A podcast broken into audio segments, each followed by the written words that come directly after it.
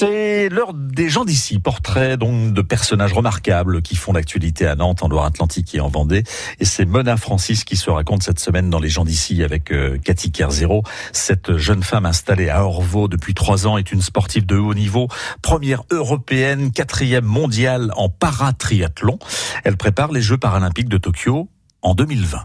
Bah, je suis née en, décembre 1990, voilà, pour être précise, et euh, je suis née à Montpellier, d'une maman qui est d'origine nantaise et puis d'un papa qui est libanais. Une double culture franco-libanaise Double culture. Double langue Après, euh, à la maison, non. Euh, mon papa, il, nous parlait en français, parce que mon papa a quitté le, Liban pendant la, guerre, civile, donc il est venu en France. Non, on parlait pas, on parlait pas la langue arabe à la maison bah, mon enfance a été un peu euh, voilà les chansons on va dire euh, Khaled etc donc on les écoutait mais un peu comme tout le monde je pense à bah cette époque-là. donc non à part ça non j'avais pas forcément de culture libanaise euh, non pas plus que ça. En tout cas je l'ai à aucun moment je l'ai senti quoi. Je vous pose la question parce que je sais qu'à un moment vous êtes allé au Liban par contre. Voilà par contre euh, tout s'est déclenché quand on est parti euh, la première fois on est parti en vacances là-bas et puis euh, deux ans après ou un an après, je sais plus, euh, mes parents ont décidé de déménager. On a quitté Montpellier et puis on est allé vivre là-bas avec mes deux frères. Et là, euh, oui, ça a été euh, vraiment, un, on va dire, un gros changement entre les écoles françaises qu'on connaît et puis euh, les grosses grosses écoles libanaises où on est pas mal en classe, où la langue principale, ben forcément dans la cour de récré, c'était c'était l'arabe. Donc on était un peu au début, euh, bah oui, on va dire des touristes, mais bon c'est normal, mais un peu paumé quoi. On parlait pas la langue, euh, ça a été compliqué. Après, on s'est, comme on était jeunes avec mes frères, on s'est vraiment euh, très très vite. On s'adapte vite quand on est ah quand on est enfant, ouais. Hyper rapidement. En un été, on parlait l'arabe, à jouer dans la rue avec les autres voisins. ça s'est fait très très rapidement. Donc une chance, ça non?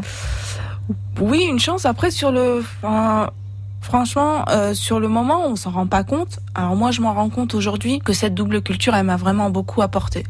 Ça me permet euh, d'avoir vécu au Liban parce que j'ai vécu quand même ben, aujourd'hui plus de la moitié de ma vie au Liban. J'ai vécu 15 ans et euh, oui, cette double culture, elle m'a beaucoup apporté. Je relativise tout ce qui se passe. Enfin, mon adolescence, ma jeune vie d'adulte, je l'ai vécu dans un pays où on va dire on prend tout un peu à la légère quoi. Voilà, rien n'est grave. C'est-à-dire que ça a tellement été grave avant que ce qu'on vit au, quotidien, bah, on le prend avec plus de légèreté quoi. Oui, voilà, les gens sont, sont cool quoi. Ils vivent au jour le jour. Hein. Ils se projettent pas forcément. Euh, ils vivent au jour le jour. Ils, prennent tout avec le sourire, avec la bonne humeur. Euh, ça râle pas comme en France quoi. Non, non, ça, ça, non. voilà un état d'esprit qui a permis à Mona Francis de refaire surface après un accident de moto à l'âge de 21 ans. Amputée de la jambe droite, elle a commencé par nager, puis a découvert le handbike et le fauteuil de course pour réaliser le marathon de Beyrouth. Euh, animée par la volonté de gagner et de se surpasser, elle a intégré le, euh, triathlon club de, de Saint-Herblain dernièrement. Vous aurez d'ailleurs plus d'infos sur son site, hein, mona-francis.com. Les gens d'ici, je le rappelle, à réécouter et à podcaster sur francebleu.fr. Allez, vous restez bien avec nous. On va écouter euh, Johnny Hallyday, journée spéciale aujourd'hui. Euh, il aurait eu 76 ans, euh, Johnny. Et puis on va se retrouver très vite à partir de 11h avec le Forum des auditeurs. Si vous avez des manifestations à nous annoncer, surtout, eh bien, vous nous appelez là, maintenant. Eva vous attend 02 40 73 6000. France